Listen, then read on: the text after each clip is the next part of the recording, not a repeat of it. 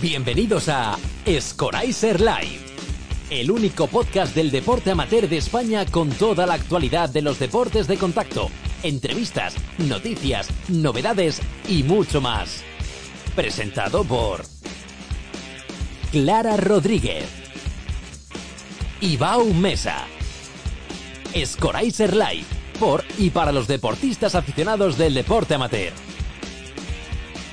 ¿Empezamos?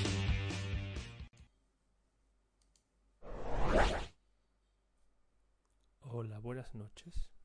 ¿Empezamos entonces? ¿Cómo está usted? Pues nada, aquí muy atareada. Creo que de aquí a 10 días soy calva. Pero ¿Más? peor. Más no, peor. ¿Qué te pasa? Así ¿Qué que... te pasa? Cuéntame, cuéntame, cuéntame tu vida. ¿Qué te pasa? Pero si, si estás todo el día, si, vives, si, vives en la felicidad, si estás todo el día en un mundo de Yuppie. Sí, claro. Yo creo que sí. Este fin de semana tenemos a Leo, vamos a reconocerlo. Yo, yo no sé tú, pero yo me voy a la otra punta del mundo, ¿A así que... No, no, no, perdón, no te vas a Indonesia, te vas a Rumanía que está aquí al Ah, lado. sí, bueno, vale. Eh, son dos horitas, una hora de diferencia nada más. Sí, bueno. Oh, tampoco te va muy lejos. ¿Y a qué te va a Rumanía? Aparte de ver rumana o romana. Y romano. ¿Qué va a ver? o Yo creo que voy a pitar, pero no lo tengo claro. A ver, a ver, explícame eso. Porque espero llegar viva, por lo menos. Bueno, pues te va al campeonato del, mundo europeo, del mundo, ¿no? No, europeo. al europeo cadete. Al Al europeo cadete. Eh, Sí, que el, el del mundo cadete en Roma en, en agosto. Eso es. Vale. Me voy con, unos pocos de chavales. Mm, bueno, Unos pocos de ¿De chavales. fiesta? Me voy, me voy. Bueno, de hecho, robo a uno que no va a poder estar este fin de con vosotros. ¿Ah, sí? Bien. Sí, claro, porque el domingo mm, sale Pablo Es verdad. y se va a perder la Copa Escoraiser Dragón. Ahora nos contará, nos contará Alexi que lo tiene cerquita. Porque además va más gente, ¿no? De Madrid también más Sí, gente. pero lo que pasa es que el sábado salen dos chicos nada más, sale solo la Greco. Vale, El sábado no, perdón, el domingo. el domingo. Bueno, pero entonces tú te vas a Rumanía y aquí en Sevilla nos deja David a mí solo. Con todos los aleros. Eh, sí. Tenemos bueno. tres campeonatos. Os dejo a la Lesi, os dejo a Manuel Gandú, os dejo a gente, hombre. Tenemos el sábado campeonazo de España de MMA. Señoras y señores. Es verdad que no Dos te dejo a ti con el David, porque el David se va a la MMA. Correcto. Te quedas tú solo. Campeonato de España de la MMA aquí. Y yo iré a pedir refuerzo. Eh, Llamaré a, Felipe a ver si me echa una mano. Y porque el sábado, bueno, el viernes ya tenemos montaje, pesaje de la Copa de España. A ver si me sale, ¿eh? Antes he intentado, estoy ensayando, yo me enseño. U4, U6, U8, U10 y U12. Es decir, todos los nanos. Todo, Todo. todos pequeñitos. Todos los nanos. Y el domingo, para no aburrirnos, sub 15 y sub 17. Es decir, lo menos Pero tú vas de jefe o de padre, ¿va? Yo voy. Ya con eso tengo más que suficiente. Yo voy, voy, que ya que está bien, que está bien. A ver cómo. Que no es poco, ¿verdad? Que no es poco, que no es poco. Bueno, Y a nuestro que- David lo mandamos para Madrid, a David lo mandamos para David, al Campeonato de España de, de MMA. de MMA. Pero es que el domingo tenemos un No, cuarto no, campeonato. pero es que hay más cosas por ahí. Claro, Yo sé es que por espera, que no- que no, Galicia. he terminado en Sevilla. Ah, vale, En vale. Sevilla tenemos campeonato de España veterano. ¿Vas a revalidar título, Bau? Obviamente. Pero este año me presento en libre, no en greco. es que no, ¿qué pasa? No os animáis. Yo, estoy- yo voy hasta allí, ¿eh? Yo voy hasta allí. El que quiera que Sí. escriba, ahí estoy yo. Esperando. Yo no te veo, ¿eh? No te veo. Yo estoy apuntado, mirad en Escorice. Estoy apuntado ahí. 74 kilos. mm, veteranos B. De buena Bueno, gente. bueno. Mm, A ver.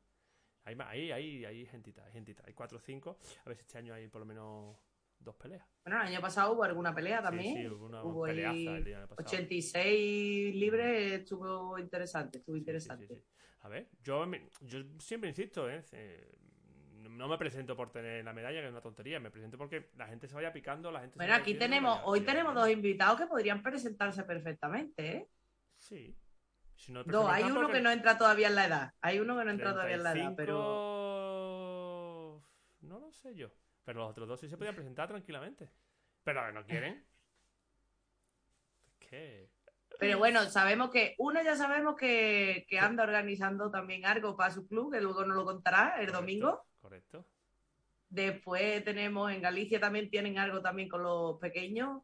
También. Eh, por ahí hay por ahí repartido gente en campeonatos, entonces bueno, habrá que ir organizándose para el año que viene tener triple aquí, sí. ¿no? Y, y Galicia ya preparando San Censo. Importante. Y preparándose en eso, que claro, ya, ya lo comentaremos la semana que viene, pero pues bueno, tiene que, tenemos ya convocatoria de, de la selección y aparte, bueno, mm, tiene que estar chulo, por lo menos chulo, ¿no? Sí, y a mí me, me voy a quedar con las ganas de ir. No voy a poder ir. Pero bueno. No vas a ir porque lo estoy yo. No, porque, no me va- porque ya me vale. Me gustaría ir. Estoy igual, me decir, si guardo fuerzas para ir el 25 a, a Madrid a las finales de MMA. Porque el, el campeonato de MMA se hace en dos partes. Primero, eh, rondas, semifinales y, fin- y. Perdón, cuartos y semifinales este sábado. Y las finales se hacen una velada exclusiva el, eh, el día. El 25. Mm, mm. A ver si me animo. Pues yo no tenía nada ese fin de semana, pero Vale. Yo, a ver, el, el- cosa de ir, ¿eh? Ah, no, sí, ese fin de semana tengo una boda, calla, calla. Anda, Dios mío. Bueno, ¿a quién tenemos hoy? Preséntame tú.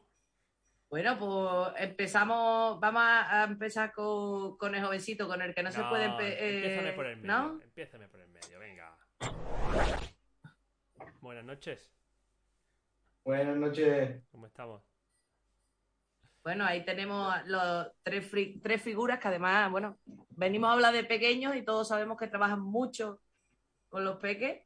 Y bueno, tenemos a, a Fernando, tenemos a Mar y tenemos a Lesi, que bueno, desde Asturias, hoy tenemos representado norte, norte, meseta y, y el sur.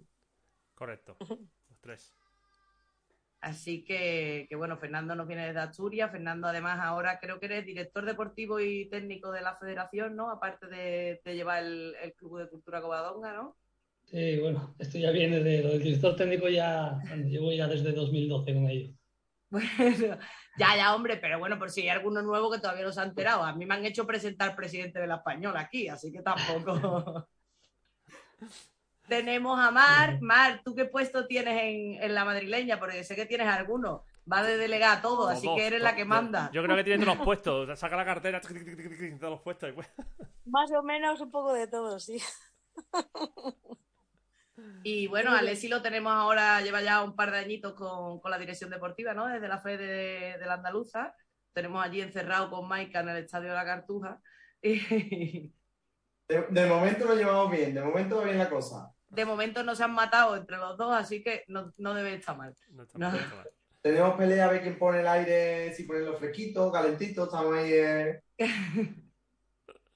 Correcto. Bueno, y, y bueno, Bau, mm, yo creo que lo que tenemos que hacer es darle la palabra a la palabra, vale, La palabra. eh, la palabra a ellos y que nos cuenten un poco eh, desde primero cómo, cómo empiezan ellos a, a currar ¿no? con los pequeños, porque luchadores han sido los tres. Por lo tanto, creo que, que la idea es cuándo empiezan a trabajar con los pequeños y empiezan a trabajar con nuevos esa, esa pregunta ¿no? es la típica que deberíamos de hacer. Uy, se, acaba- se te acaba de caer el croma. Uy, Qué gracia esa. Mientras, tú hablando. que tú arreglas el croma, yo sigo. La pregunta sería esa de eh, cómo empezaste y tal, no sé qué, no sé en cuánto. Yo me, me- yo me he empezado a hacer otra. Es decir, me he empezado por el medio. A ver, Manimar. Dime. Para mí entrenar niño es insufrible. A mí me encanta, Dime por qué. Dime por porque qué. soy otra niña más. Me lo paso bien con ellos. Pero, pero, cuéntame, cuéntame, dame, dame algo más. ¿Qué hacéis? ¿Jugáis? ¿Cómo, cómo te lo enfrentas? ¿Qué, qué, qué haces? ¿Cómo, cómo, cómo lo, organa- cómo, lo organizas? Porque claro, estoy acostumbrado en el entrenamiento, ¿no? Una, y, antes empezábamos con 10, 11 años, ¿no? Y ahora empiezan con 4. ¿Cómo Sí, sí. Yo, yo, bueno, yo empiezo a partir de seis porque las mamás me dicen que cuatro, pero me parecen súper pequeños. Entonces yo empiezo a partir de seis años. Y lo que hago es involucrarme con ellos, ser una más en los juegos, tirarlos. eh, pues zarandearlos, que se lo pasen bien. Y engancharlos de esa manera a través de los juegos, juegos de lucha. Cuando se dan cuenta están luchando y están jugando. Y el tema es ese, que para ellos sea una diversión y que no sea algo serio a esa edad. Quiero mm. decirte, vamos. Sí, sí, sí. ¿Y tú, Fernando, cómo, cómo, lo llevas? ¿Qué, aliciente tienes para, hacer, para entrenar con niños? Yo sé que tienes todas las edades, pero en especial con los niños, ¿qué aliciente tienes? Sí, bueno, yo llevaba, llevaba ya muchos años, estuve muchos años entrenando niños en, en escuelas deportivas, en colegios, como actividad escolar, pero llevaba muchos años dedicándome únicamente a equipo de competición. Y precisamente este año volví otra vez a, a la carga con, aparte del equipo de competición, eh, regresé otra vez también a, a coger, me cogí un, un grupito de, de, peques desde de 4 a, de 4 a 10 años, tengo ahora en, en mi club, en el, en el grupo Covadonga, y, y, tenía ganas, tenía ganas de, de, otra vez recuperar esa, esa faceta, ¿no? De un poco de la promoción y de la divulgación de, de nuestro deporte entre los más pequeños. ¿Y qué es lo que te llena? ¿Qué, ¿Qué, es lo que te llena de estar con niños? A mí, pues quizás un poco lo que dice Marimar, que al final acabo siendo otro, otro niño más. Yo siempre tuve vocación de, Vocación y cara. Bueno, y cara también. cara tengo para muchas cosas. Eh. Pero cara, cara de niño cara de cara niño. Cara de niño. sí, pero bueno, eso. la verdad que me disfruto mucho eh, con los peques. Es, es muy gratificante. La verdad que, que me lo paso muy bien con ellos. Bueno, y Alexi, ¿Tú con, los, ¿Tú con los niños qué? Pues más o menos igual. La verdad que han dicho lo, lo más importante. Que al final con los niños te sientes lo más puro que puede, que puede ver. Que al final un niño tú ya lo ves de lejos. El que viene ese día enfadado, tú ya lo vas conociendo. Y tú, por poner, ¿cuándo? ¿Y por qué vienes así? Y tú le preguntas, no, es que me he enfadado, es que eh, mi madre. Y te empiezan a contar y al final pues, te metes un poquito en su rol y en su dinámica. Y es lo que te, que al final estás después en casa y te pones a darle vuelta y dejarte de reír tú solo diciendo, es que al final son niños, son lo, lo más puro que puede, que puede existir. Eh, coincido mucho con, el, con, algo que me parece muy importante que lo ha dicho Matt, eh, que yo trabajo con, a, a, través del juego. Yo los niños a esas edades eh, van un 80% de la sesión perfectamente son juegos. Eh, por poner un ejemplo tonto, eh, la cadena, que hemos jugado todo de, de, toda la vida. La cadena, en vez de hacer cualquier tipo de agarre, que haga un agarre en gancho, un agarre en ese. Cuando al niño, ya le digo que, que hagan un agarre en gancho, en gancho en ese, el niño directamente no lo hace. Cuando ya tiene 10, 11 o, o 9 añitos. Que ya es. No se dan cuenta, pero al final están metiéndose en la lucha. Hmm. Eso es una parte importante de, trabajar con, niños. Sí, te has, adelantado un, poco de lo que te iba, a preguntar después. ¿cómo, hacemos que esos juegos, cómo hacemos de, esos juegos un suplé? ¿O un bombero? ¿O un... No. ¿Cómo, va? ¿Cómo, Hombre, va, te has ido un poco lejos. Sí, bueno, Yo creo que... es, un poco, descriptivo para que la... Yo creo que el suplé hasta una edad más avanzada nos enseña. Sí, ya, lo sé, lo sé. Pero me refiero a eso. ¿Tú cómo, cómo, qué juegos vas haciendo si tú sabes que al final lo que tienes que defender es el punto, ¿no? Es decir, ¿qué, qué voy enseñando? ¿Cómo lo enseño? ¿Qué, claro, práctica voy haciendo? Ah, bueno, hablaba un poquillo otro si queréis. Sí, porque la Lesi le da y cuerda se lleva dos horas hablando. Sí, Eso sí, no... no, Venga, más, venga, dale tú, dale tú. Pégala así, como lo tienes al lado, no, con la otra mano. Pégala así y ya está. Es que si no ponemos a hablar de juegos hay infinidad de juegos. Pero Yo qué sé. ¿Para eso estamos? Eh, la cebolla, por ejemplo, que haces dos equipos, ¿no? Y, se agarran, se hacen como si fueran una cebolla, capa de cebolla, son los niños, cada capa. Entonces ellos ya ahí practican el agarre, todo boca abajo, agarrando la cintura, agarrándose. Y el otro equipo tiene un tiempo limitado para desgranar esos granos de cebolla sacando niño por niño y arrastrarlo a, a la otra punta del tapiz. Ahí están trabajando la fuerza, el agarre, coger, el arrastrar, por ejemplo. Que tiene 10 niños. Divertido hasta para los mayores, ¿eh? Es, que, es, que, yo se lo hago a los mayores y me meo, Claro, son juegos todos dirigidos a la lucha. Eh, están luchando sin darse cuenta. Y yo finalizo siempre mis sesiones eh, con el rey del tapiz. Típico, el rey de la pista. El que marca punto, sale y hacen todos con todos. Y al final es un juego, pero están luchando. Yo lo enfoco así. Y, juegos hay mil, pues como el de la cebolla, no sé. El reloj en el que corren y se levantan uno por otro. Es que hay muchos. Y luego de, pues de fuerza, de me pongo boca abajo y no dejo que se levante, o trepar por él, o de agarres, lo que ha dicho él en, corro de agarres, ir a por uno y todos le defienden. Es que hay muchos, no sé.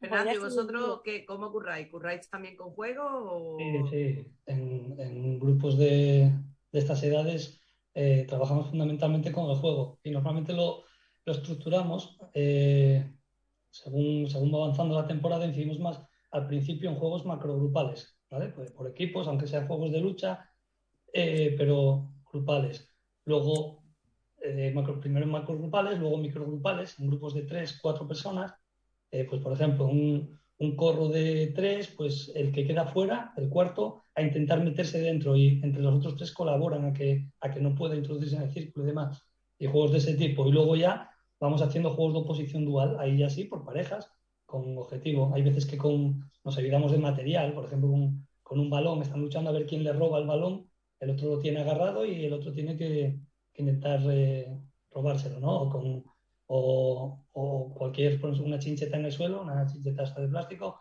y a ver quién eh, uno defiende y el otro intenta tocarla. Y al final, eh, siempre poniéndoles un, objetivo sencillo, están ya practicando lucha. Luego de ahí ya vas evolucionando y ya lo vas dirigiendo al aprendizaje de, técnicas, ¿no? O de, acciones técnicas concretas.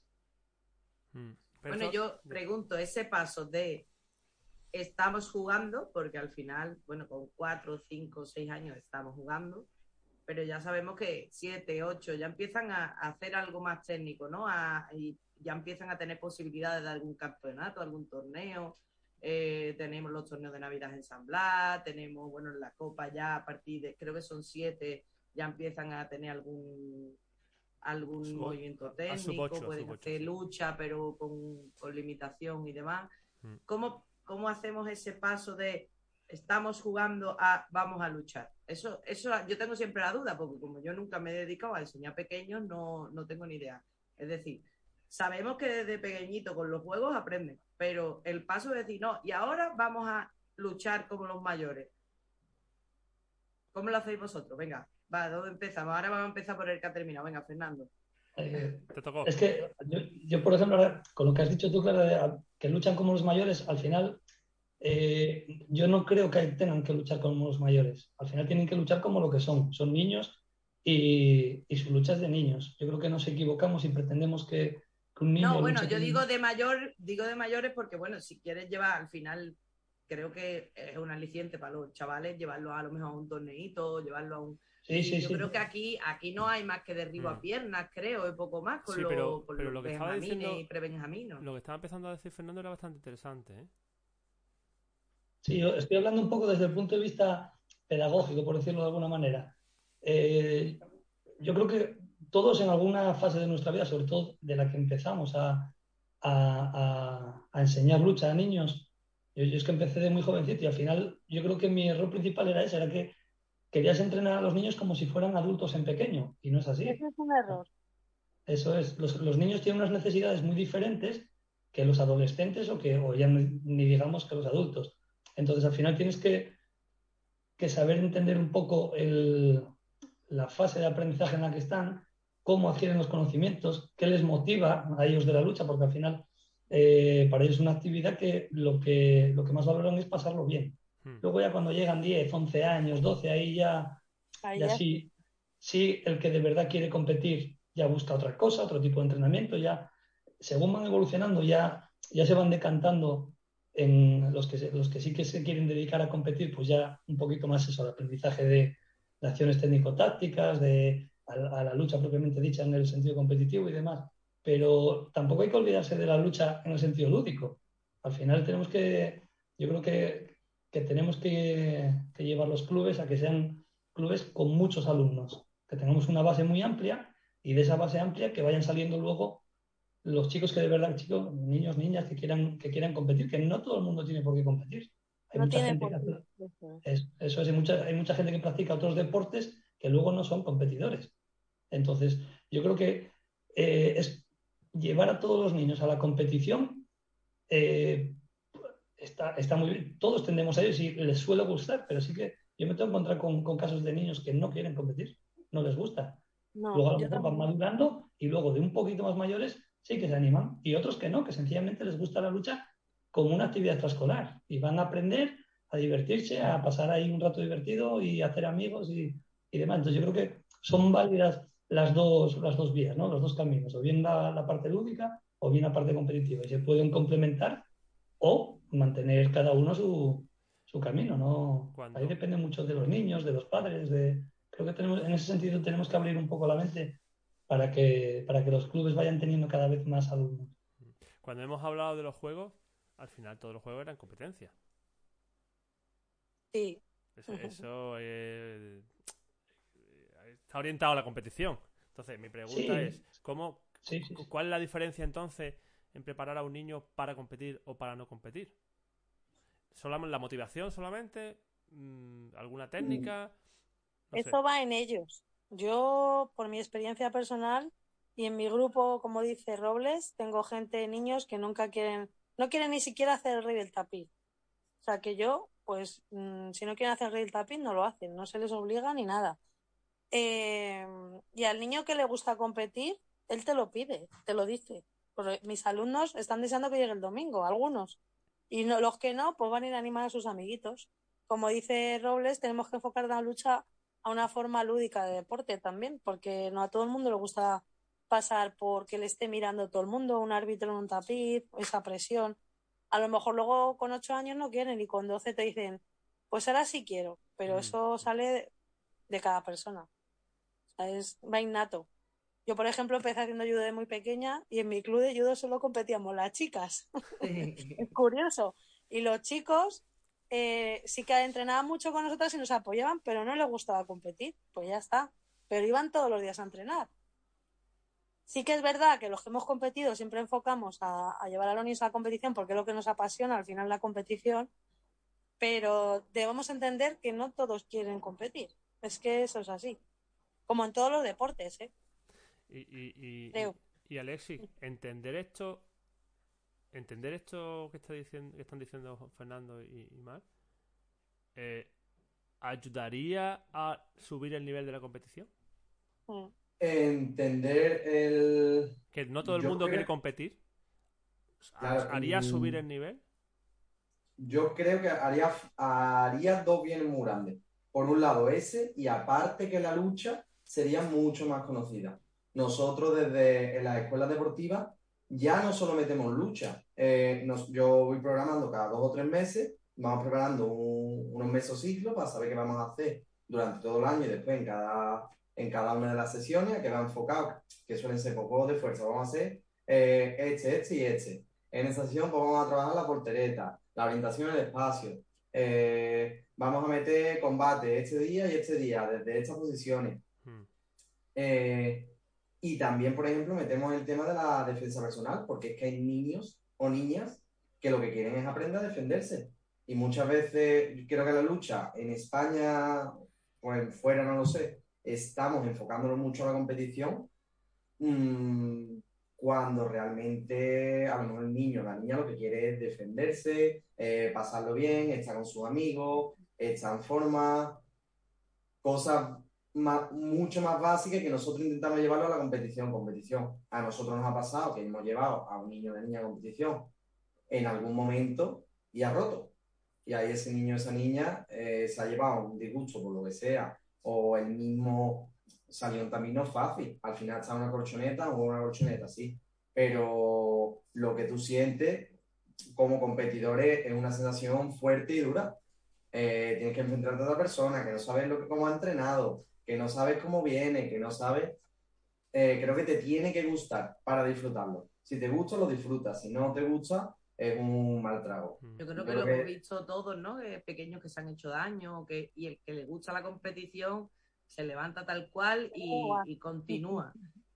Yo recuerdo un brazo roto y la chiquilla lloraba y decía, pero yo sigo. Y yo decía, pero. Y le decía a la madre, es que no puedes, es que el médico dice que nos vamos para el hospital. No. Y tenía el brazo roto, literal. Y era una nena de seis años, una cosa así. Creo que fue una de las primeras copas de, de las escuelas. Nosotros, perdón, por continuar un poquillo con esto, nosotros desde Andalucía ya estamos dándole caña al tema de los cinturones.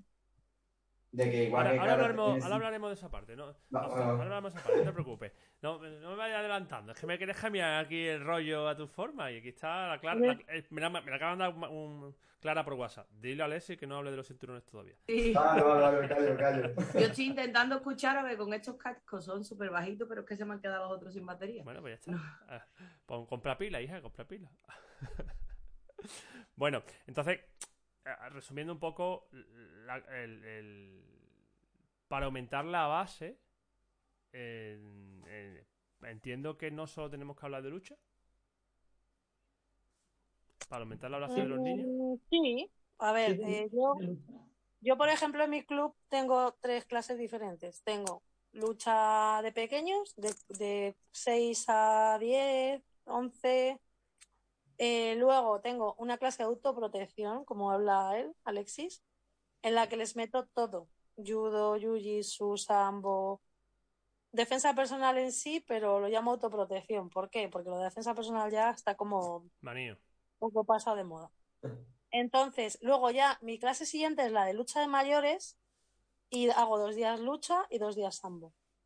Y entonces aprenden a trabajar por lo que dice él, no solo lucha. Sí que es verdad que yo, como trabajo, pues cuando se acerca un campeonato de lucha, solo hacemos lucha. Cuando viene uno de sambo, esa semana, ese mes, solo hacemos sambo. Y entonces, de esa manera, eh, el club crece y la gente que va a competir te lo va a pedir ella. No sé si me explico lo que. ¿Sabéis lo que os digo? Que yo no le digo a nadie, ¿quieres competir? No, yo digo, hay un campeonato de tal, de cadete escolar. tal. Ah, yo voy, yo voy, venga, pues preparamos el campeonato. Y los que no van, pues ya está. Yo- Es que tiene que ser todo natural, ¿sabes? Que fluya. Para que. Sí, es totalmente ¿Sabéis lo que- diferente. Totalmente diferente a cuando nosotros competíamos. Nosotros Mm. competíamos y era. Se presenta todo Dios. Bueno, en mi club no, nunca ha sido así. Ya cuando empecé en el CAR, sí, sino que pinto en el CAR. Pero yo en mi club era el que quería. Luego ya, una vez que ya te pones, como dice Clara, ya creces, te pones en serio, estás en un centro de alto rendimiento, con un, saliendo a internacional, ya un nivel, claro, evidentemente. Pero hablamos de niños. Los niños, ellos solo van a llegar donde quieran. Y yo pienso que la manera de engancharlos es, eh, mm, no pre- sí, preguntar, ¿quién quiere competir? Ya está, pero nada más. Y que ellos decidan. Y Fernando. Y ¿sabes qué pasa? Que luego entre compañeros eh, se pican. Ah, tú vas, pues yo también. Es que entre ellos solos se animan. ¿Sabes? Tampoco hay que.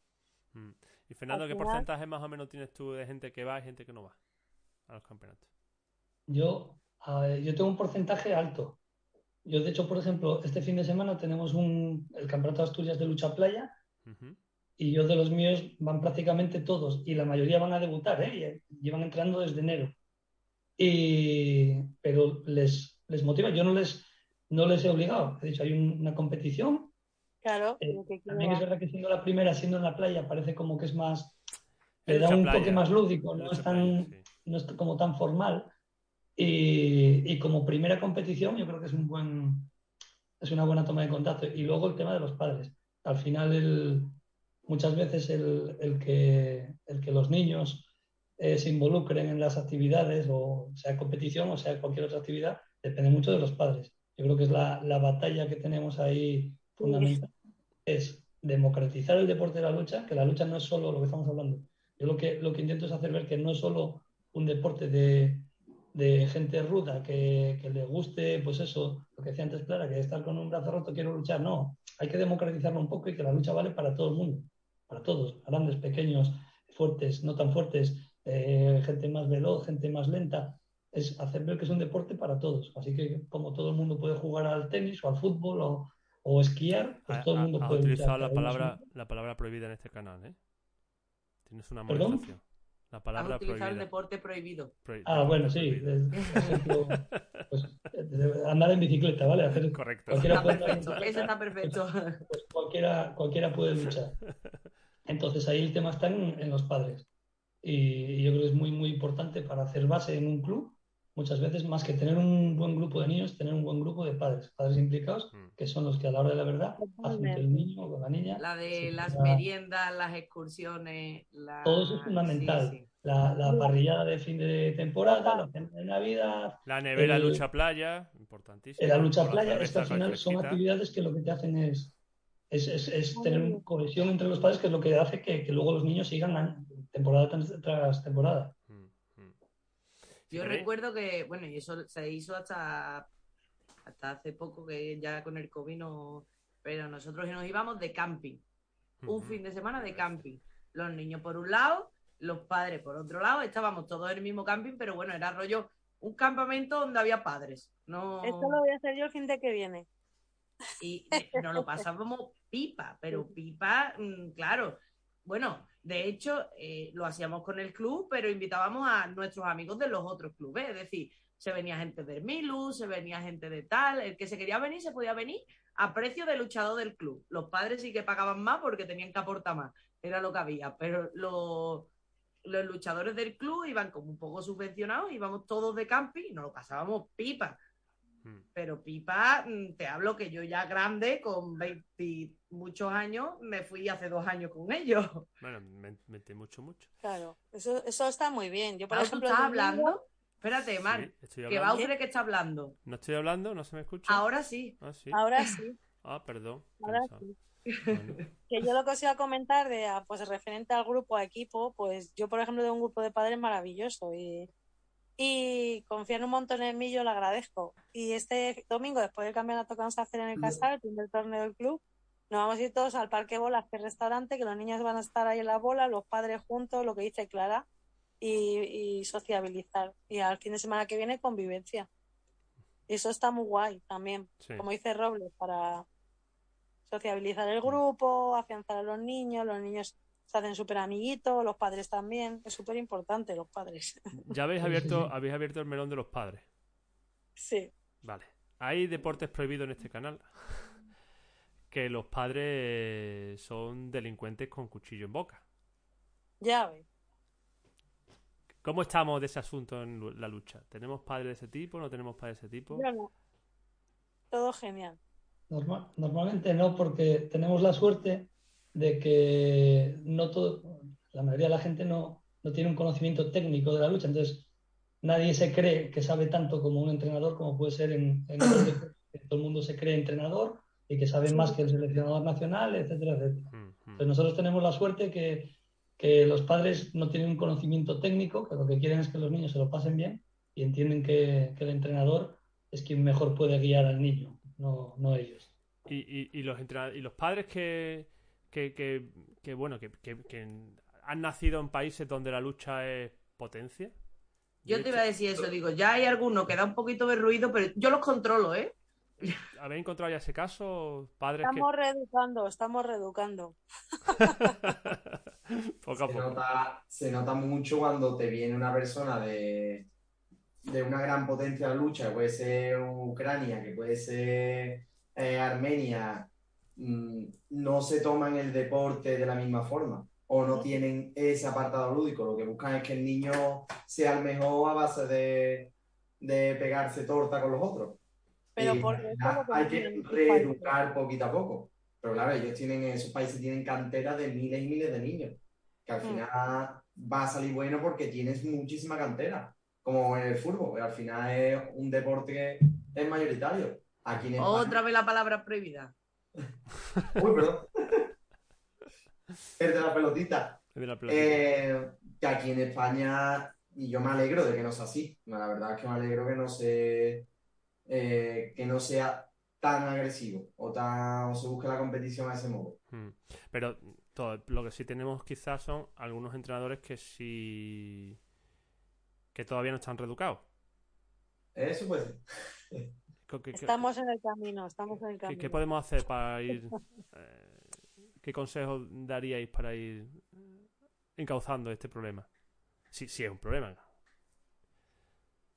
Pues simplemente lo que se está haciendo, hablar con ellos y ya está. Es que, ¿qué hacemos? O por poner un, ejemplo, en la Copa de. Eh, bueno, puedo decirlo, ¿no? La Copa de este sábado. Vale. En la Copa de, este sábado, eh, como sabemos que son de escuelas deportivas y vamos a tener niños y niñas que han empezado relativamente dentro de poco, metió la modalidad principiante, que si vemos que una persona eh, al final mm, va a ganarlo o puede hacerle daño, puede lastimarlo, oye, mira, vamos a hacer simplemente empujar, halo en sumersión y aunque tú gane, aunque gane el más malillo eh, o el que es nuevo por suerte, porque está más fuerte, por lo que sea, se le da la, la, la victoria al otro pero así cuidas un poquito a la deportista. Hmm. ¿Sabes? Porque si tú tienes a un niño que quiere competir, pero sabe hacer halo y poco más, y te encuentras con uno que lleva desde los cuatro años, ya una edad grande de nueve, diez años, que le puede meter un golpe cadera, un brazo martillo, un brazo al vuelo, cualquier técnica que sea un poquito más, más allá, pues así es una forma de, de cuidarlo. ¿Y tú, Fernando? Sí, a ver, al final mecanismos hay, hay de sobra para que estas cosas no, no ocurran. Yo creo que por suerte eh, ahora se está siguiendo una, una, línea bastante parecida en ese sentido en toda España. Pues, sea la liga de, eh, o sea, la, la, Copa de España de Escuelas Deportivas, en Madrid sí que trabajan también muy bien. Nosotros, por ejemplo, en Asturias, como no tenemos tantos equipos, solemos participar en la, y no tenemos una liga propia, entonces solemos participar en la liga de deporte base de, de Galicia, que también hacen un trabajo genial, muy bueno también eso, con un reglamento adaptado a las edades, un formato de competición súper dinámica por equipos, en el que los niños están, eh, aunque compiten individual, están, están todo el equipo a pie del tapiz. Hay formatos de competición baleares también sí que están trabajando muy bien en ese sentido, Cataluña, eh, creo que prácticamente en toda España ya estamos siguiendo una, una línea en ese sentido que, que haga que sea algo atractivo y llamativo para los niños. Luego, que pueda haber algún, algún entrenador, algún club o tal que siga con métodos más tradicionales, pues bueno, eso es inevitable, ¿no? Que, al final, pues cada, como se suele decir, cada maestrillo tiene su librillo.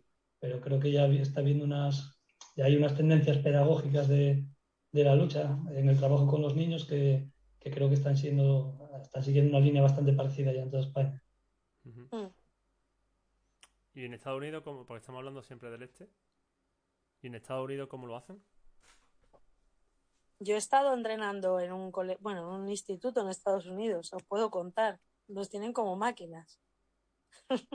Nosotras fuimos a Colorado de concentración y el primer día que llegamos con el Jet nos dijeron los americanos, vamos a ir de visita a un instituto, ¿queréis venir a entrenar? Y dijimos, ah, vale. Eh, flipas cómo entrenan los niños de instituto que nos, nos tenían muertas a nosotras, que si subiendo cuerdas, arrastrando.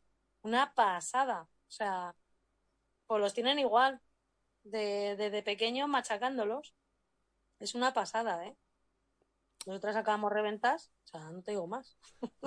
Y bueno, y yo me pregunto, a ver, y yo soy partidaria de lo que habéis dicho, porque al final yo recuerdo que tanto para mí personalmente como para muchos de los que han venido después, ¿no? Después de yo vivir aquella experiencia, que supongo que antes habría muchísimos más y sigue habiéndolo, pero para mí la lucha fue un ganar confianza en mí misma, un, eh, el, el autoconfiar en mí, ¿no? Bueno, cambia, te cambia la estética, te cambia la imagen, el típico, yo recuerdo, yo era la típica niña gordita y me puse más fuerte que el vinagre. No, entrenando, bueno, sí, lucha, pero tampoco entrenaba a unos niveles que fuera, que dijera, iba a ir a un campeonato del mundo, que yo entrenaba, pues bueno, sí, 10 horas a la semana, pero iba a divertirme con mis colegas. Y, yo mm, eso en los pequeños lo veo muchísimo, que niños que vienen con eso a ganar confianza, porque bueno, han tenido problemas en el cole o, están más gorditos de la cuenta, o, y los chiquillos ganan muchísima confianza. Yo creo que al final un sistema de competición, si se te pierden los chavales, no lo da. Es decir, el chaval que no compite, eso lo gana también. Hmm. Sí, más por el físico, yo creo que es la, la, autoconfianza que te da el hacer un deporte de combate. Ya pierdes, simplemente pierdes miedo al contacto físico. ¿Sabes? Ya no tienes miedo de que alguien te empuje o te vaya tú eso ya lo tienes súper controlado, más que te veas más fuerte o menos fuerte. Yo creo que es un poco más mental. La autoconfianza que coges mental, creo, ¿eh? es lo que veo yo en mis alumnos y alumnas, sobre todo en edad de instituto en la que ya empiezan que si bullying, que si para acá, que si para allá. Mm. Yo he tenido niñas que han sufrido algún tipo de acoso en el, en el instituto y de que hacen lucha no las tose nadie. Entonces, es la autoconfianza que coges tú como persona, que crees en ti. ¿Y, cómo, y cuando te llega un caso de bullying o, de, acoso, cómo actúas? ¿Cómo, cómo, cómo actúáis ustedes? Porque no, Natural. directamente. Natural. No se habla de ello, se trabaja con la persona tal, ella si se te quiere contar algo te lo cuenta y si no tú no... Es trabajar con la persona y dar la confianza en sí misma sin decirle nada. Y ellas poco a poco se dan cuenta que son fuertes, que pueden defenderse de un empujón. Eh, es que yo creo que las cosas tienen que ser naturales, no sé. No sé si me explico. Sí. No es lo que me esperaba, pero sí. Yo la. Vamos, en ese caso no la trabajamos o no la trabajo igual. Yo sí soy de. Si sé que es el caso, si intento que me cuente para saber un poquito también la, la situación y cómo, cómo lo lleva, cómo lo siente. Claro, pero yo no le pregunto. Si me lo cuentan, hablamos, si no, no. Intentar naturalizarlo en ese sentido, de que se sienta eh, que si le vuelve a pasar o vuelve a tener cualquier cosilla, que me la pueda, que sepa que tiene un apoyo en su entrenador. Sí, sí, claro, pero yo creo que lo importante es eso, eh, que confíe ella en ti y te lo quiera contar ella, y luego ya tú ahí pues trabajas con ella. Eh, ¿Sabes cómo te digo? Pero os llegan, os llegan casos extremos, por ejemplo, del profesorado de un, colegio que diga, oye, mira, esto es un caso extremo que tienes que, tienes que rescatarla. Tienes que mm, a, mí de momento no. ¿Nos ha pasado, Fernando? A, mí no, no, se me ha dado ese caso tan extremo, pero sí que se nos, se nos ha dado algún caso de, de niños que tenían, eh, sufrían algún tipo de, de bullying no extremo, pero sí, pues eso, eh, burlas o, o, lo típico que se metían con ellos en el coro y, y que gracias a, al, deporte, ¿no? a la lucha, que, que mejoraron su, su, confianza en sí mismos, su, su, su, personalidad, o sea, como que, que, adquirieron un cierto, cierto valor a su personalidad y que, y que como que se aprendieron a desenvolverse mejor a nivel social también gracias a la lucha a lidiar con eso, a, no darle tanta importancia, a no a, sobrellevarlo bien, a abrirse también a contarlo a los profesores. Eh, es importante lo que decía Alexis antes, que, vean que también en el, en, el, en el, entrenador o la entrenadora que tienen un apoyo ahí, eh, los que tenemos la suerte de, contar en el club con, con, psicólogo deportivo, pues también que saber que, que está ahí el, el, psicólogo que te puede echar una mano, que el psicólogo deportivo no solo en el deporte en cuanto a competición, sino que también te puede ayudar en, muchos ámbitos relacionados con el deporte, pero también, también a, tema social o escolar o, demás. Entonces es, importante que vean que ahí hay, un apoyo. Sí, eso sí. No Yo es que no me ha llegado caso extremo, extremo. La verdad que, que se ha solucionado enseguida, pero, pero yo creo que hay que darle naturalidad a todo en la vida o sea, tratarlo desde un punto que confía en ti, que ella sea la que te cuente y pues eso, tratar de ayudarla y ya está. Y mm. hablar mucho con los padres también, no con ella, mucho con los padres, sobre todo. Con ella o con él, me da igual. no pues sé. Yo de momento es que tampoco me llega un caso extremo, extremo, que diga, ¿sabes? Algo normal. Pero sí bueno, nosotros yo lo he visto en, en chicos que ya llevaban entrenando bastante nos llegó uno, bueno, un chico que entrena bastante tal, pero bueno, es, muy calladito, es muy tal, y eso ha sido este año de hecho. Y ya había procedimiento abierto porque fue, fue bueno. Es que yo ya que eso no lo considero un ataque de bullying, ya es que eran cinco contra uno, no...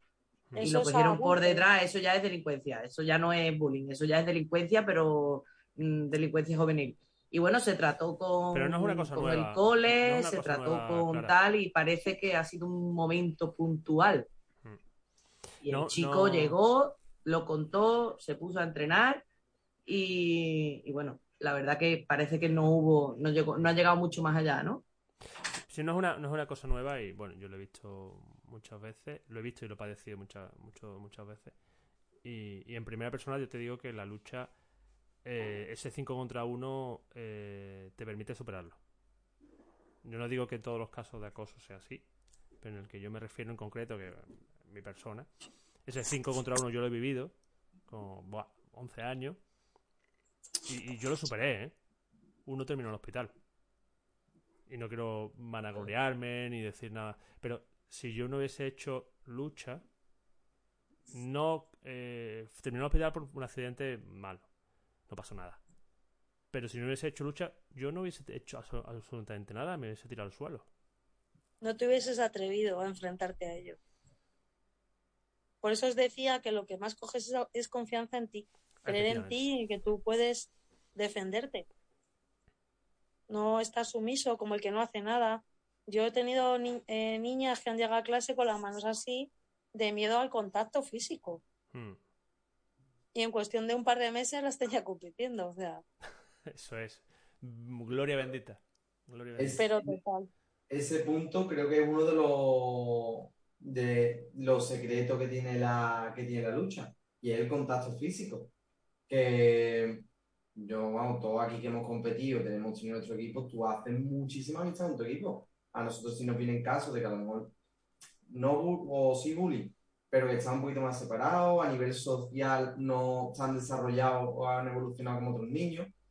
Y después de la lucha, dentro de la lucha se han hecho eh, su propio grupo, porque de tocarte, de empujarte, de jugar con ellos. Eh, no es lo mismo estar en el colegio sentado en diferentes sillas. No, aquí estás empujando al otro, estás cogiendo de la mano, lo estás cogiendo del brazo, le estás empujando de los hombros al final son muchas pequeñas cositas que te crean que el vínculo se, se cierre. Y ahí sí yo creo que, y aparte del tema de la confianza que, habéis comentado, que también yo creo que cuando sabes defenderte es algo que te, que te lo da innato. Sí. Y, bueno, Alexis no porque es más menos experimentado. Pero Fernando, que es de mi quinta, y Mar, que también es de mi quinta, y más joven que yo, seguro, eh, conoce, eh, eh, ¿Notáis que las nuevas, las nuevas generaciones con esto de, la separación del, juego, es decir, que ya no salen tanto a la calle, videoconsolas, ese, el contacto físico ha desaparecido? mira, yo cuando les veo con la capucha, el móvil, que no levantan la cabeza y no hablan con nadie, digo, esto es la generación perdida, tío. es increíble. La verdad que, intentar coger adolescentes y sacarles de ese rol también es un punto a favor, ¿eh? Yo tengo adolescentes que son geniales, no falta ni un día entrenar, tengo esa suerte. Pero también les metes en ese rol lo que estamos hablando, que hacen grupo, uno se lo dice al otro y al final, como los niños, lo que os iba a comentar, que se me ha ocurrido mientras hablaba Alexis, eh, a veces cuando varios niños de una misma clase del cole van a lucha, también se hacen una piña, que a mí me ha pasado.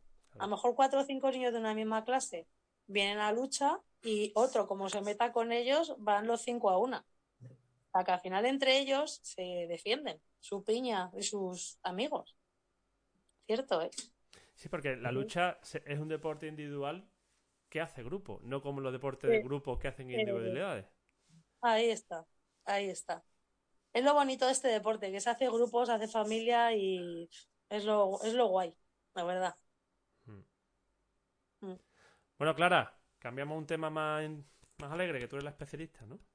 Sí, que es que tenía la perra ladrando y estaba ahí callada para, no dar ruido. Bueno, yo tengo suerte. Diez minutos antes de empezar a prepararlo todo, estaban las carretas del Rocío tirando petardos por la puerta de mi casa.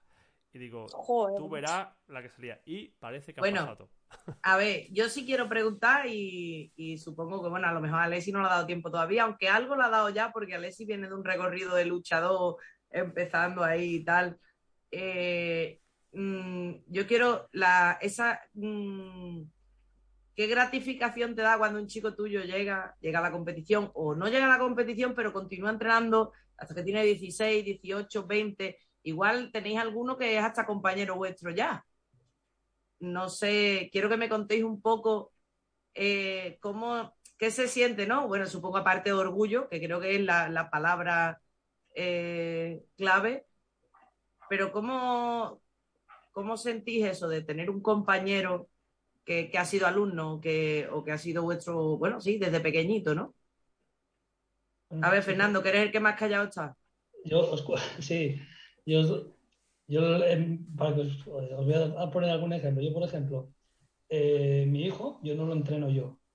A mi hijo lo entrena Jaime Ojea, que fue alumno mío desde niño y bueno, llegó a, desde niño, siguió hasta adulto, llegó a estar en el equipo nacional, en el, en el CAR y demás. Luego, cuando se volvió para aquí, estuvo de asistente, o sea, de entrenador asistente conmigo. Luego, al yo cambiar de club, al, al irme yo al grupo Codoma, quedó él con la dirección del Club San Lorenzo y mi hijo entrena con, con Jaime, que, que lo entreno yo bueno, desde, desde que era un crío.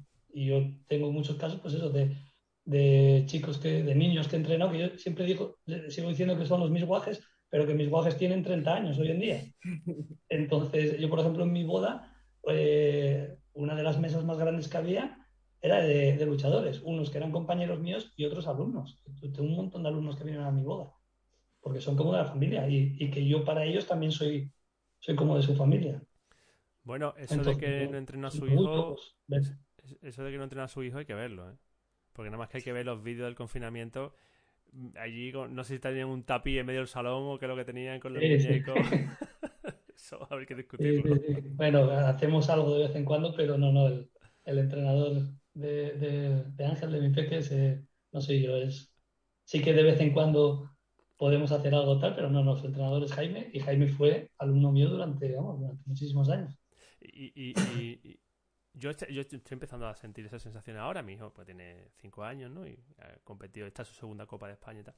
Y la sensación, esa de padre que lo entrena a otro, tú sabes de lucha. ¿Cómo lo lleva?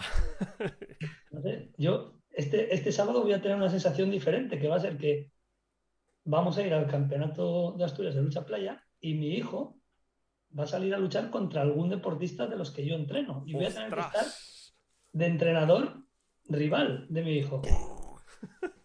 Es difícil. es difícil, es difícil. Pero bueno, al final nada, porque es, bueno, al final, por suerte tenemos muy buen ambiente aquí en Asturias entre todos los clubes. Hay un, vamos, es, la verdad que da, da gusto y no, en ese sentido no hay, ningún problema. Que no llueva.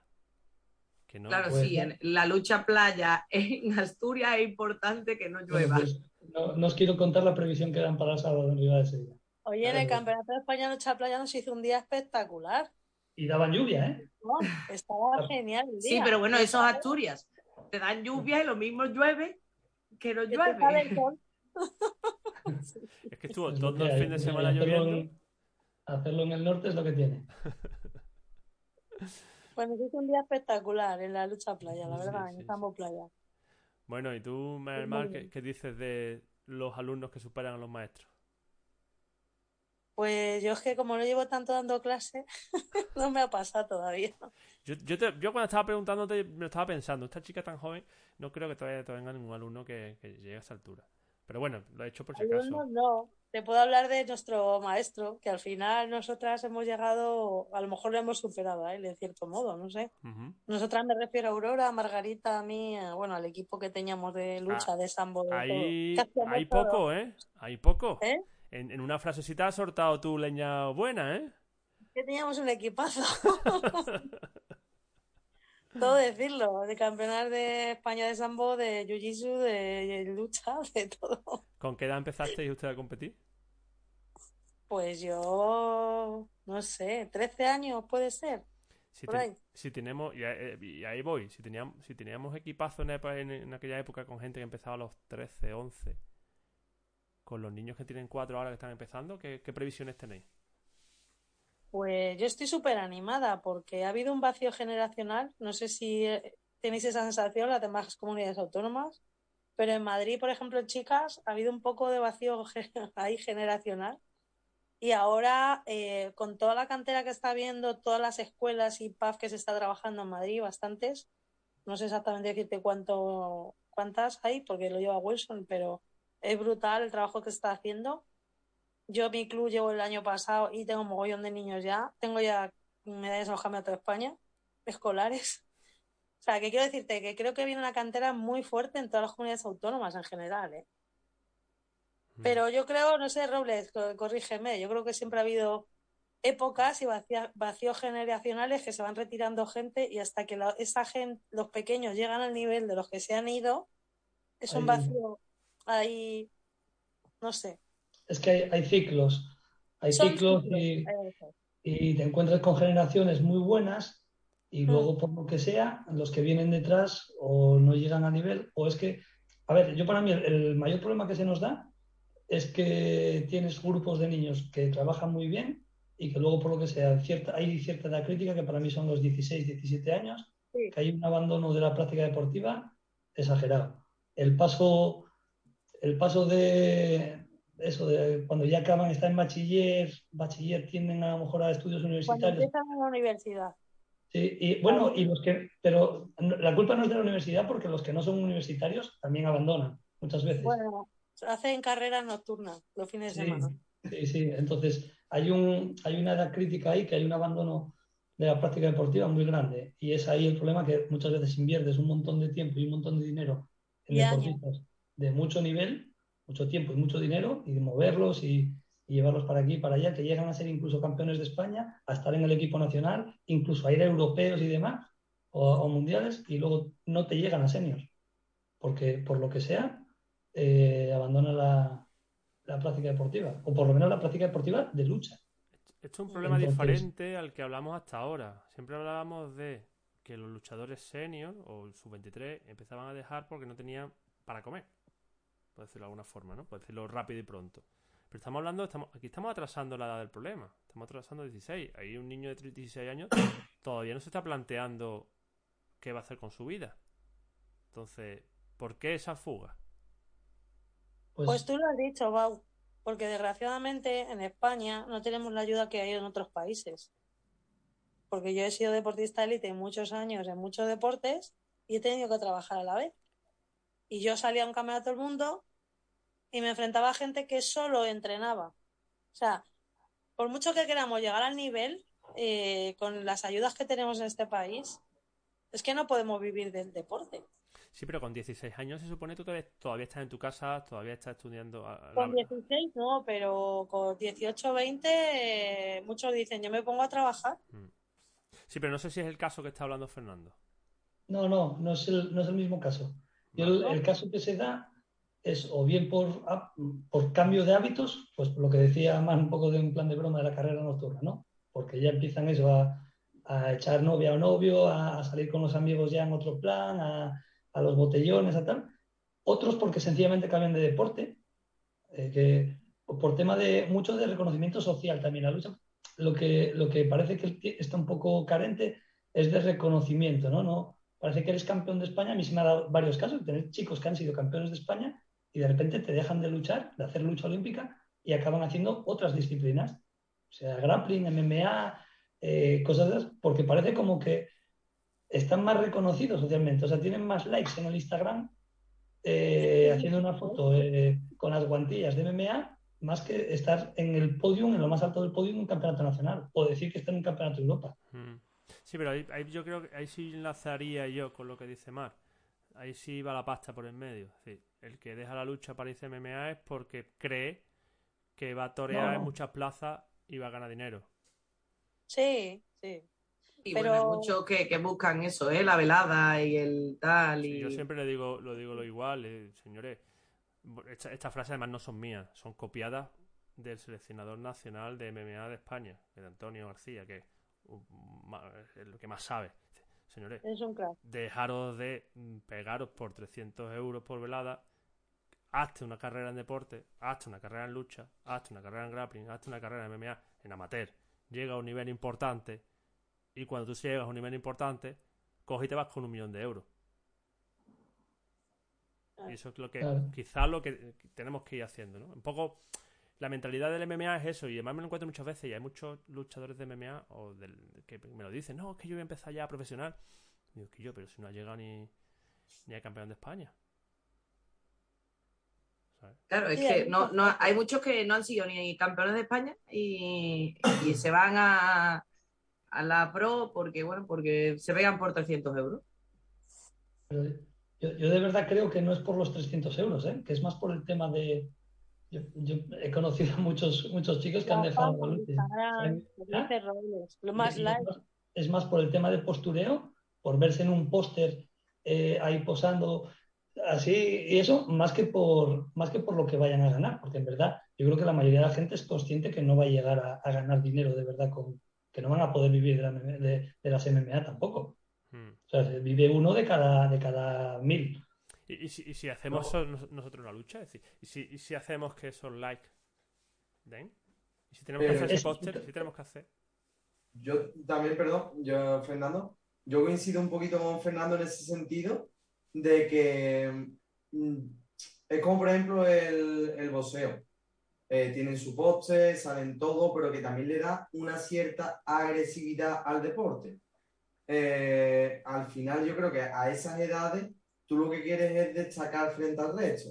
Eh, pues el más chulo, el que tiene la moto, el que tiene la no sé cuánto.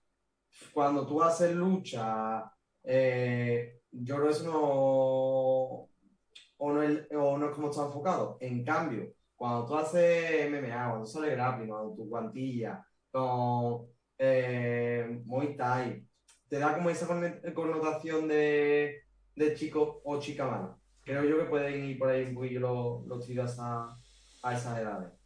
Aparte de eso, del ocio nocturno, de que se echan novia o novio y se les va la cabeza, que hay muchos factores que dices tú, bueno, pero ¿por qué te No, y que salir al ocio nocturno cuesta dinero y al final se tienen que poner a trabajar. Es que es todo un bucle. Es una bola de, el que no estudia al final eh, tiene que trabajar porque para salir tiene que tener dinero, para comprarse una motivación, lo que tú dices. Llega un momento en el que es por eso. Y también el deporte está por modas. Ahora está de moda grappling y el MMA, pues es que es la moda, ¿sabes? Yo creo que ese es un poco también. Hmm. la moda, ¿no? No sé. Ahora la ha dado todo el mundo por hacer jiu-jitsu brasileño y grappling. Yo iba a hablar también, bueno, no solo la moda, yo creo que el, rollo, y ahora voy a introducir, voy a dejar a Alessi que, se luzca un poco, que sé que, están con el tema de los grados y los críos están súper motivados, pero creo que ese, ese reconocimiento que le hacen a, que, le hacen es, lo hablábamos el otro día, el rollito del esparadrapo en el cinturón. Que es una, que es una cinta de esparadrapo, ¿vale? Que es que no es otra cosa, que no te bordan el, cinturón, no, no, que te cogen el esparadrapo de los, de los deditos y te lo ponen en el cinturón. Eso es, y va a nosotros hemos visto ceremonias y tal, y allí se monta una, un reconocimiento social que se le da al luchador, por los motivos que sea, que al final es su avance dentro del deporte. Que nosotros en lucha eso no lo tenemos. Bueno, sí bueno, lo tenemos. Y ahora nos va a contar Alessi, porque Alessi ha pensado lo mismo que yo cuando dijo, ¿y por qué no ponemos los grados? Bueno, Alex, es, bueno, cuéntalo, cuéntalo, Alex. Eso salió de Antonio Jiménez, de, de Jaén, del Power. Eh, empezó con todo el tema del proyecto de, lo, de los grados, vamos, se llegó a, a desarrollar. Eh, Pachi, todo el mundo estaba poco de acuerdo, pero bueno, como todo, que hay que ir arrancándolo y ya que todo el mundo que siga un poquito la, la marea. Y sobre todo es porque el que no es competidor en lucha, ¿qué hace? Porque no hay una base de enseñar técnica. Yo he entrenado grappling, yo he hecho un poquillo de, de jiu de chico hice karate, y tú si no competías no pasaba absolutamente nada. Tú aprendías técnica, aprendías, ya era adulta, y tú podías seguir. Aparte de que mm, lucha como tal, que yo creo que una de las cosas por las cuales perdemos a los a las personas más veteranas cuando llegan a senior, la lucha es dura. La lucha es un deporte muy duro. Aeróbicamente, eh, o estás bien y estás entrenando, o lo pasan mal. Lo pasan mal, mal, mal. Grappling, tú te agarras, tú te cierras y al final, no por menospreciar que me gusta el deporte, ¿eh? que conste que grappling me gusta. Oye, jiu que al final es menos, menos, menos duro en ese sentido a mi parecer. Es Es que la lucha es la más dura. Yo he hecho todos los deportes y os digo que lo más duro es la lucha. Sea, Y, y los Y que vienen de los deportes de contacto se enganchan con la lucha. ¿eh? Sí, el tema de, lo- de los grados te da eso, pues crear una estructura eh, blanco, de blanco, perdón, blanco-amarillo. Pues tiene que saber halo, sumersión, posiciones, doble tracción de brazo y media de cuello. En amarillo, de memoria no me la sé, pero también son unas cuantas. Y al final ¿Cuántos grados, ¿Cuántos grados hay? Lo- son igual que los de karate. Son 10, si no me equivoco de cabeza. 10 y 3 para, Los danes. de- para niños. O sea, blanco tigre, blanco oso y blanco para los más chiquitines. Ah, eh, el cinturón blanco, hay, hay, tres, hay tres o cuatro cinturones blancos, ¿no? Sí, tres cinturones blancos. Y después el blanco Sobre normal, todo- entiendo. ¿Cómo? Después el blanco normal. La, después blanco amarillo ya pasaría. Vale, vale, Sobre vale. todo, hay niños de 3 años en las escuelas y al final no tiene, no tiene ningún sentido que tú lo examines de, de un halo o una sumersión. Sí, ese blanco sería un poco como, como un avance, ¿no? Has pasado un año, te doy el Claro. Vale, vale. Y después para los cuando te quieres ya el cinturón negro, ¿cómo sube eso? ¿Cómo te... A partir, es que todo esto se inició por fila, por la francesa, eh, que tiene un programa hecho y a partir del verde ya se bifurca en, vamos, sigue con la, sigue con la parte técnica. Eh, sigue, ya se divide en greco y en libre, Vale. tanto masculina como, como femenina. Y ya pues tú ahí tú te examinas del tuyo, yo no, Vale. de libre. ¿Y dónde, dónde está esa información publicada para que todo el mundo la pueda utilizar y puedan... ¿Dónde están los diplomas para que la gente pueda imprimirlo, etcétera, etcétera? Es, es que ese es el tema. Ese, como se está, se quedó el proyecto un poquillo a eh, pausaete, Ujú. ahora desde la andaluza eh, somos los que le estamos dando, vamos, de la federación, le estamos dando un poquillo más de, más de movimiento. Esa, vamos, está todo recogido en la, por los estatutos de la federación, tanto andaluza como española. Vale, y ahora me pregunto yo, no sé qué pensarán los dos veteranos. Con esos grados que, bueno, yo sé que lo que habéis dado es un diploma, pero con esos grados no podemos poner un esparadrapo, quiero decir. Me da igual que vaya en la camiseta, Una rayita con Edin. que vaya en el maillot si el chico tiene maillot, que le demos una cinta para el pelo, no Sí. sé, lo que sea, pero que el chaval aparte de ese diploma Sí, cuando vaya al campeonato diga yo soy amarillo. mira, No sé. te puedo, te puedo hacer un, un spoiler. Te puedo decir la idea. hay- Eres tú, eres tú el que decide si puedes hacerle spoiler Claro. o no. Nosotros estamos Ah. encantados. color de camiseta en los niños Nosotros estamos pequeños. los deditos para que no Primicia, primicia. Chin, chin, chin, chin. Se, se miraron dos, dos opciones. Hay unos parches que se iban a poner. No sé ve. Sí, No sé sí. Bueno, está unos parches aquí en las mangas eh, con los diferentes eh, grados. Y la idea que nos estaba gustando más, lo que pasa es que a última hora no, no pudo ser porque el proveedor nos dejó un poquillo a media, era los cordones de las botas. Si tú eres blanco amarillo, que tú tengas eh, los cordones blancos y amarillos. En el siguiente, los dos amarillos. En el siguiente, amarillo y naranja. Sí, pero es, es menos. Es, es más. Visual, ¿no? Es menos crítico, visual a lo es, mejor. es más crítico para. Más sectario, ¿no? Lo de los cordones. Si tú tienes aquí Ah. un logo puesto, aquí todo el mundo cuando va te va a ver logo. Entiendo, no tenga la lucha. Y va a ver eh, blanco tigre o amarillo tigre. Si tú no pones un cordón de bota, no te van a mirar para abajo. No sé, es mi Claro. opinión. Yo por, por ser En disruptivo. Francia, en Francia ya lo están haciendo desde hace muchos años. En Francia llevan una camiseta negra Y y una las más. mangas son del color de- del grado que tienen. O sea, pueden ser las mangas amarillas o las mangas verdes o las mangas naranjas en función del grado que tienen. En Francia los, los niños hasta categoría escolar eh, suelen luchar en camiseta, en una camiseta, en una líquida, vamos, un, un, un eh, en el que eso, van de negro y las mangas son las que, las que te dan el, el color del grado. Hmm. Y no Y- pensáis eso. Bueno, yo he preguntado porque yo creo que al final el rollito de que el chaval es voy a avanzar, porque al final en la lucha, bueno, sí, pues yo, todos recordamos nuestro primer mayo. O nuestras primeras botas. Era como un paso más, ¿no? Yo recuerdo que empezábamos a entrenar sin botas. Y ya cuando sabías algo de lucha te decían, venga, ¿te vas a comprar unas botas? ¿Vas a querer comprarte las botas o no? Pero no todo el mundo entraba con botas, ni todo el mundo tenía un maillot, ¿no? Ibas a una competición y a lo mejor te, dejaban los maillots del club, pero no todo el mundo tenía un maillot propio, ¿no? Era como avanzar un poquito más. Creo que, no sé, si la idea esa de los grados sería como el motivar a, a los pequeños a seguir avanzando, ¿no? En el deporte. Pues sí. Yo, por ejemplo, vengo de, sabéis que vengo de las artes marciales japonesas, de, mis inicios han sido ahí. Y realmente en Japón solo existía el cinturón blanco y el negro. Eh, y, sí que los japoneses lo hicieron muy bien eh, para incentivar el color del tema de los cinturones. Pero es que la lucha no viene de ahí. O sea, esa cultura... Hmm. Es que no sé cómo explicarlo. Yo, yo lo veo, pero no lo veo. Ya. Tú lo ves más no es algo nuestro, de nuestro deporte. ¿Entiendes? que está muy guay, porque en edad escolar, hasta edad escolar, es la forma de incentivar a los críos a que vayan pasando un nivel, pero no es algo nuestro realmente, es algo como copiado de, ¿sabes?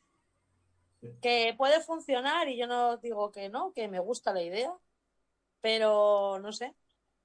Mal, por ejemplo, eh, un cinturón negro de lucha, que ese ya lo tiene que conceder la, la española, el único que no puede darlo la, las comunidades autónomas, te barema para la policía y para el tema, para el tema militar. Eh, yo creo que es la forma en la que estamos un poquito pensando. Que si tú llegas a un marrón con 17 años, eh, que es la edad de crítica, de salir, de querer ser más de lo mismo que hemos hablado un poquito antes, de, de irse, dice, hostia, aquí ya soy marrón, ya estoy dos años más y, y, hago, y me termino en negro y me saco en negro. Y a lo mejor ya ha pasado esa edad tonta y a los 19 dice, hostia, pues yo quiero seguir formándome. Y además se opositando para, la para la policía. y está muy guay, es una buena idea. Si eso se lleva barajando muchos años, esto no es de ahora. Lo que pasa es que al final no se termina nunca de lanzar. Esto se lleva hablando muchísimos años. ¿Y tú, Fernando? Sí, no sé si os acordáis, esto eh, a ver, a mí esta idea me la comentó Antonio cuando empezó a, rondarla un poco y que le iba a dar forma y tal, y me pareció, me pareció bien. Yo, creo que es una cosa que todo lo que sea estructural el deporte, que es positivo, es positivo para todos.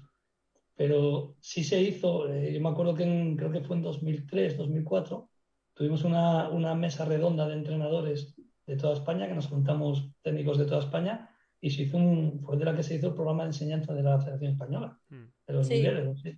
Hicieron cinco niveles, ¿te acuerdas? Sí, seis, seis niveles eran. Y cinco los daba la autonómica, me parece, y el sexto ya era a nivel nacional. Eh, y por lo que sea, por lo que sea, no, no cuajó, no. Y, yo creo que estaba muy bien, o sea, era, era, una buena idea. Así que tienes razón, Mark, que es una cosa que, que dices tú, bueno, parece que no es nuestro, porque en verdad eso no, no, no es como en los artes marciales, que es, algo como que, bueno, que también, o sea, también fue inventado en algún momento, lo que decía antes. Pero muy bien inventado para incentivar, está muy Pero al final es, marketing. Y, mm. y, por qué unos deportes están más de moda que otros o más asentados que otros? Pues seguramente porque están mejor vendidos. Ojo, que es que lo, de, que lo del Brazilian Jiu-Jitsu y es que es un trozo de, de paradrapo, ¿eh? que no es que es que es un trozo de esparadrapo, que nos lo decía el otro día Cristina, ¿no? Estaba aquí y decía que te ponen un trozo de esparadrapo. Dice que es muy gracioso porque yo me quería quedar con Nico, le he puesto uno y dice, pero no es lo mismo, no es lo mismo. No sé, que, jolín, que motiven a la gente. Clarita, ¿tú has visto la hora? ¿El qué? ¿Tú has visto la hora? Ubau. ¿Cómo habláis, no? cuarto. Aquí nos van a echar la bronca. Oye, esta familia tendrá que dormir, ¿no? Yo creo que sí. Bueno, la última pregunta y nos vamos. Eso como lo de los bares, ¿no? Cinco veces. me voy, me voy se dice cinco veces y a la quinta ya a lo mejor me voy. Yo estaba diciendo, ya tengo hambre, claro, normal que tenga hambre. ¿Qué hora es? Las once menos cuarto. Ya no hemos comido 15 minutos. Bueno, la última. Eh, ¿Cómo estáis? Yo sé que estáis todos trabajando para aumentar las escuelas. ¿Cómo lo estáis haciendo ahora mismo? Darnos ideas. ¿Cómo estáis haciendo ahora mismo cada uno en vuestra comunidad? Venga, Fernando, que al final es el que menos ha hablado. nosotros, unidades didácticas en, centros escolares. Nosotros vamos a, ofrecemos la actividad a la jefatura de estudios o al responsable del Departamento de Educación Física de, los centros, sean de primaria, de infantil, de secundaria, y, les ofrecemos una, una, unidad didáctica que nosotros la tenemos, la llamamos la, la, lucha olímpica como actividad extraescolar. Y lo que hacemos es eh, introducirla en el currículum de educación física de, de para que den lucha en las horas de educación física. Entonces, todo el alumnado del colegio, por lo menos durante una semana, o sea, dos sesiones como mínimo, van a hacer lucha. Entonces suelen ser juegos, esos juegos de oposición, eh, un poco el explicarles a grandes rasgos en qué consiste la lucha y, trabajarlo, pues eso, mediante, mediante juegos, mediante cosas divertidas, que sea algo que, a los niños que les, que les apetezca probar luego para, como actividad extraescolar y, y normalmente quedan muy contentos. Y los profesores, normalmente también, que de hecho luego hay muchos centros que nos llaman ya todos los años, no solo para hacer la unidad didáctica a principios de curso, sino para hacer luego eh, la semana de. Muchos centros tienen la semana de la semana olímpica, o cada uno lo llama de una manera, la semana deportiva, etcétera, las jornadas que hacen de, de, en el que tocan todos los deportes y siempre nos piden colaboración. Entonces, ahora es lo que estamos haciendo, intentar llegar a cuantos más centros escolares mejor y, y que de ahí los vayan cayendo eh, niños a los clubes o si nos dan la oportunidad de, de introducir la actividad como, o sea, de la lucha como actividad extraescolar en el centro, pues, pues fenomenal. Perfecto, ¿y Mar? Pues prácticamente igual. Estamos, lo dividimos en escuelas deportivas hasta bueno, primaria, y luego hay otro programa que se llama IPAD, en el que es en los institutos. Y lo mismo, ofrecemos la actividad, vamos a hacer lucha con ellos, eh, la hora de, de, educación física. Luego hacemos, hay un circuito IPAP en el que se hacen tres o cuatro campeonatos al año y participan todos los institutos y los Juegos Deportivos Municipales. Y luego, pues los campeonatos que hacemos los clubes, pues San Blas, ahora voy a empezar yo, eh, pues así, igual, y introduciéndolo como actividad extraescolar. Eh, en Madrid hay mogollón de institutos y colegios donde se imparte. Y en algunos grados de la ESO incluso se va a meter o se quiere meter, si no está ya como asignatura, la lucha olímpica. Ojalá. Ojalá.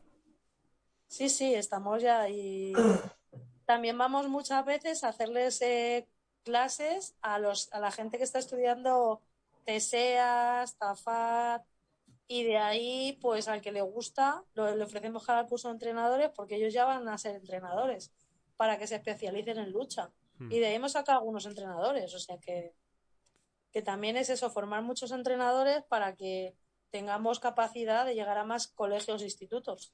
Ahí en Tafat nos puede hablarles un poquito más, ¿no?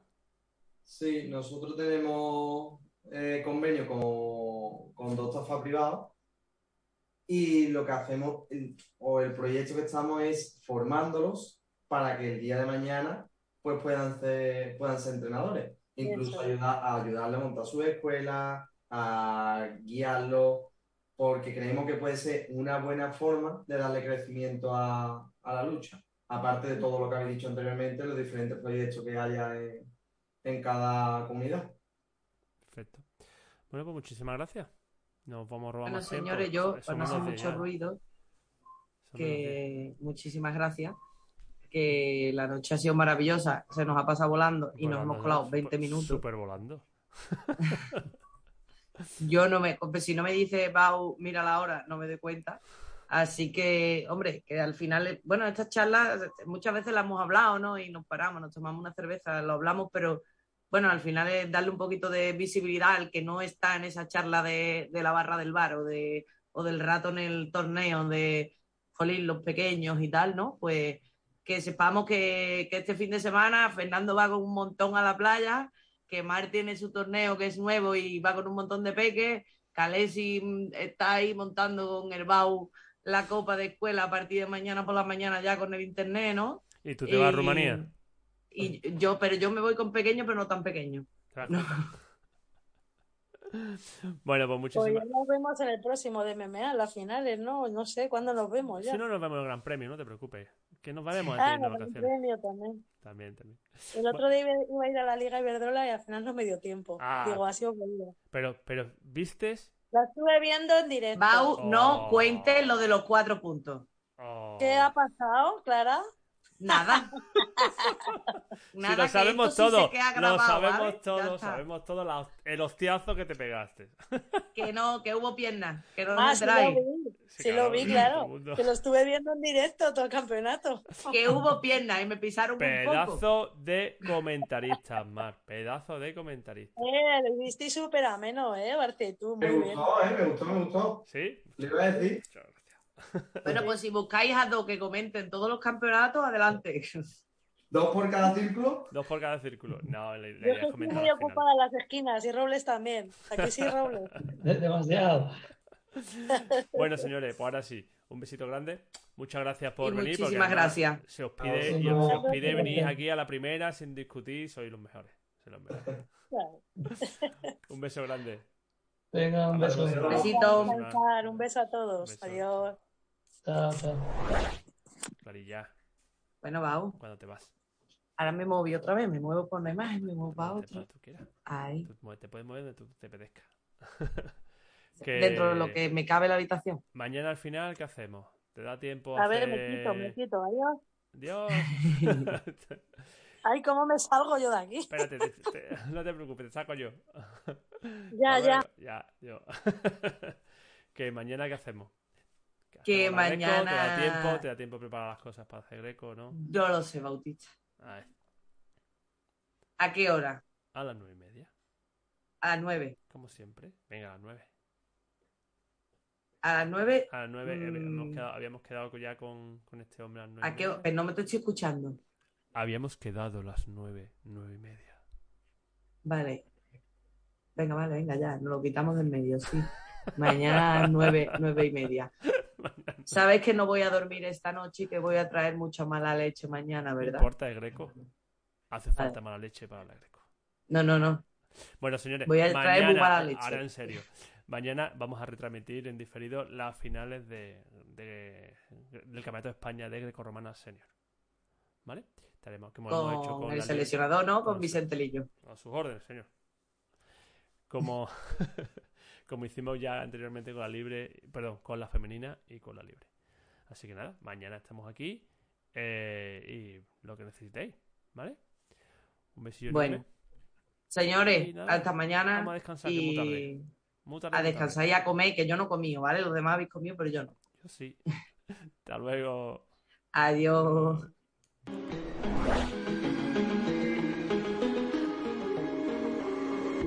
Thought that you would give him affection, some affection. yeah. But right now I can smell your intention, your intention. You try to spill it on me, trying to push in your ego. Like my heart is just a trophy, but that ain't working on me. No,